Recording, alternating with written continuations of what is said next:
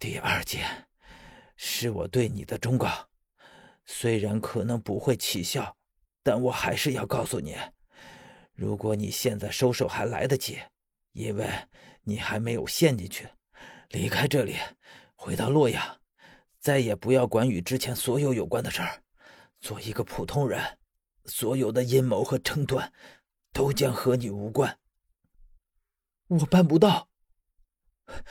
我知道你办不到，我告诉你是想提醒你，这条路没有回头路可走，一旦你决定走下去，就再也无法全身而退。要不你是最后的胜者，要不就如同我今天这样。疯子，你不会死的。我说的每一句话你都要记住，杨八景。是在去魏王长生墓之前的必经之地。究竟是为什么，我也不知道，因为蒋并没有将所有的思维都传承给我，这些都是我通过冥想得到的，而这件事儿我还没有想透，所以只能给你提一个醒。疯子说到这里的时候，我觉得他的身子猛地一抖，然后。我在他身上闻到了十分熟悉而又强烈的腐尸味儿，而且下一个瞬间，我看见疯子的脸上就出现了腐烂的迹象。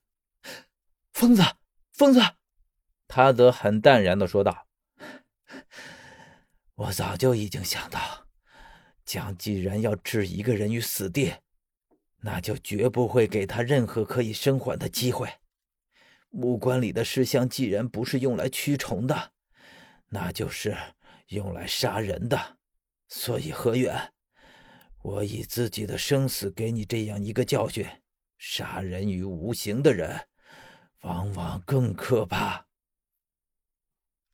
看到蒋这样子，我知道他已经不可能有生还的机会。而这次刺杀蒋的失败，不单单只是疯子的死这么简单，还有十三，因为这里也没有蒋的预验。疯子似乎已经意识到这点，他用微弱的声音和我说：“何远，我对不起十三。如果他侥幸可以活下来，你代我向他说一声对不起。我从来没有想过要害他，因为我唯一能信任的也只有他一个人。”说完，疯子用力的笑了两声。当然，现在还有你。十三不会怪你的，我也一定会拼尽全力的把他救出来。疯子笑了笑，但是对于他此时的模样，却显得异常狰狞而恐怖，因为他这时候已经和腐尸没有丝毫的区别了。可就在这弥留之际，我以为疯子就要死去的时候，他却猛然抓住了我的手，然后身子像起尸一般的直立起来。我听见他用模糊的声音说道：“要你三更死，谁敢留人到五更？”疯子说完这句话之后，就再次倒了下去。而这回倒在地上的他，只溅起了一地的烟尘。最后，疯子连任何迹象都没有留下。这是不是就是所谓的彻底消亡？生不带来，死不带去。我坐在地上，久久没有回过神来。一是因为疯子的死，二是因为他最后的这句话。因为是在父亲临终前，他也曾经说过一模一样的话。这句话究竟蕴含着什么样的隐喻？为什么他们都会不约而同地说出这句话？我思索良久，总觉得不得要领，正要站起来打算离开这里。可是，却听见轰隆一声，响彻整个石室。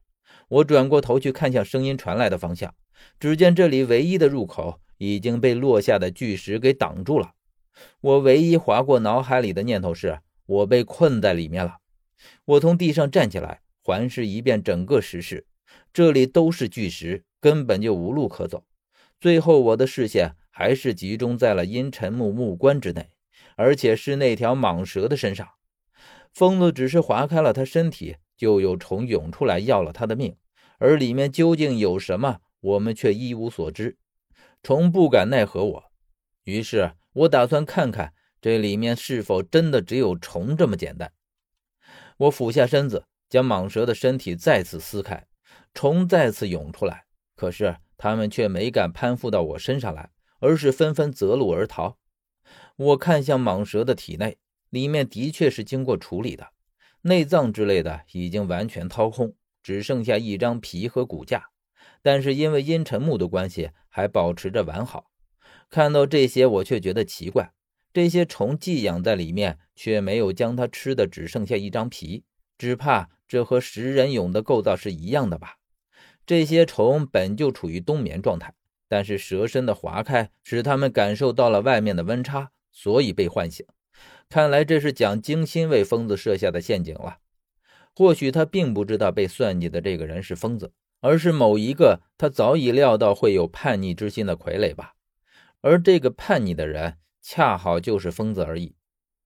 里面除了虫之外，的确再无他物。但是我还是将里面看了个遍，没有放过任何角落。